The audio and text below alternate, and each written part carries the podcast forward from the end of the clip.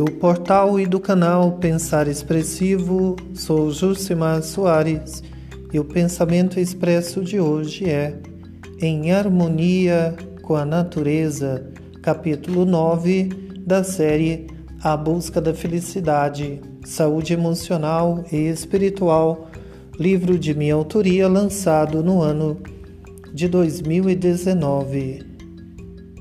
Junto dos bilhetinhos e das cartas que eu respondia frequentemente, fato esse mencionado no início dessa série, veio a necessidade de escrever em metáforas. A vida é feita delas. Basta que saibamos interpretá-las, e não é tarefa fácil. As pessoas se perdem quando não são capazes de perceber e interpretar as oportunidades que estão diante de seus olhos. É importante buscarmos na fauna e na flora comparações que sejam capazes de responder às nossas indagações. O método comparativo não é para diminuir algo ou uma pessoa e elevar outra. Comparar nesse sentido significa ilustrar o que precisamos compreender sobre as várias questões que envolvem a nossa existência no mundo interior e exterior. Pelo contrário, quando se compara uma pessoa em detrimento da outra, a tendência é minimizar uma e maximizar a outra, o que não é recomendado para uma boa convivência. Revoada de decisões, uma das metáforas que escrevi há muito tempo e faço uso dela até hoje. Permita-me transcrevê-la e considere oportuna para o momento. Numa manhã ensolarada, a floresta acordou em festa. Depois de um longo período em seus ninhos, chegou o dia em que todos os pássaros teriam que alçar voo. Pouco a pouco, um após o outro, que se via uma grande revoada. Os mais fortes e espertos seguiram seu destino. Voaram e voaram muito alto, longe dos perigos naturais que estavam diante deles. Os mais fracos e imprudentes foram parar nas garras dos predadores. Outros se chocaram contra as, contra as rochas e ficaram feridos à beira das cachoeiras, matando a sua sede com os respingos de água. Alguns se esconderam entre as folhas até serem encontrados e devorados. Os preguiçosos permaneceram no ninho, atrofiaram as patas e, apesar de conseguirem voar de vez em quando, não conseguiam andar, pousar. Até podiam viver nas alturas, mas não conseguiam pôr os pés no chão. Muitos outros permaneceram no aconchego de seus ninhos até que vieram os predadores e os levaram.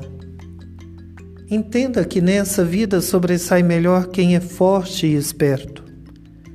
Num país assolado pela corrupção como é o Brasil, falar em esperteza é o mesmo que trapacear.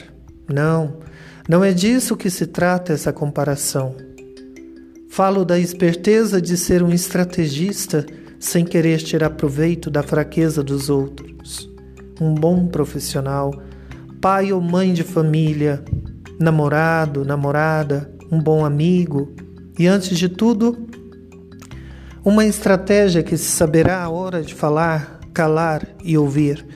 Antes de tudo, é prudente, vigilante de suas ações. Cada um deve se preparar para lutar contra os obstáculos naturais ou aqueles colocados no caminho contra a vontade própria.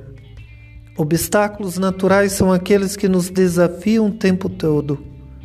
Pequenos ou não aparecem para averiguar o nosso preparo, a nossa força, o nosso equilíbrio, que na espiritualidade denominamos de fé. E o autor bíblico em Hebreus 11:1 nos diz: a fé é uma posse antecipada do que se espera, um meio de demonstrar as realidades que não se veem. O que se espera é o futuro. As realidades que não se veem é o invisível. Obstáculos colocados no caminho são frutos da inveja e de outras perversidades da ação humana. O mal existe todas as vezes que deixamos de acreditar na sua existência, ele se fortalece. Quando o enfrentamos, ele enfraquece. O bem é maior e cedo ou tarde ele sempre vencerá. Siga o seu destino, mas não abra mão de lutar contra o que você acha que não é o ideal para a sua vida. Alce voo o mais alto possível, mas nunca se esqueça dos que ficaram para trás. Em todas as atitudes, mantenha os pés firmes no chão. É próprio do instinto animal cuidar do outro. Nós humanos não somos tão diferentes dos outros animais. Compartilhamos de algo em comum.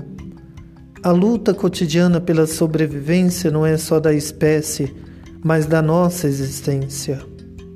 Porém, vale a máxima do filósofo inglês Thomas Hobbes ao afirmar que o homem é lobo do homem e que no estado de natureza há uma guerra de todos contra todos. No próximo episódio, nós continuaremos a falar sobre esse fato essa visão da política, da filosofia política de Thomas Hobbes relacionado ao comportamento humano. Seja feliz, um forte abraço e até breve.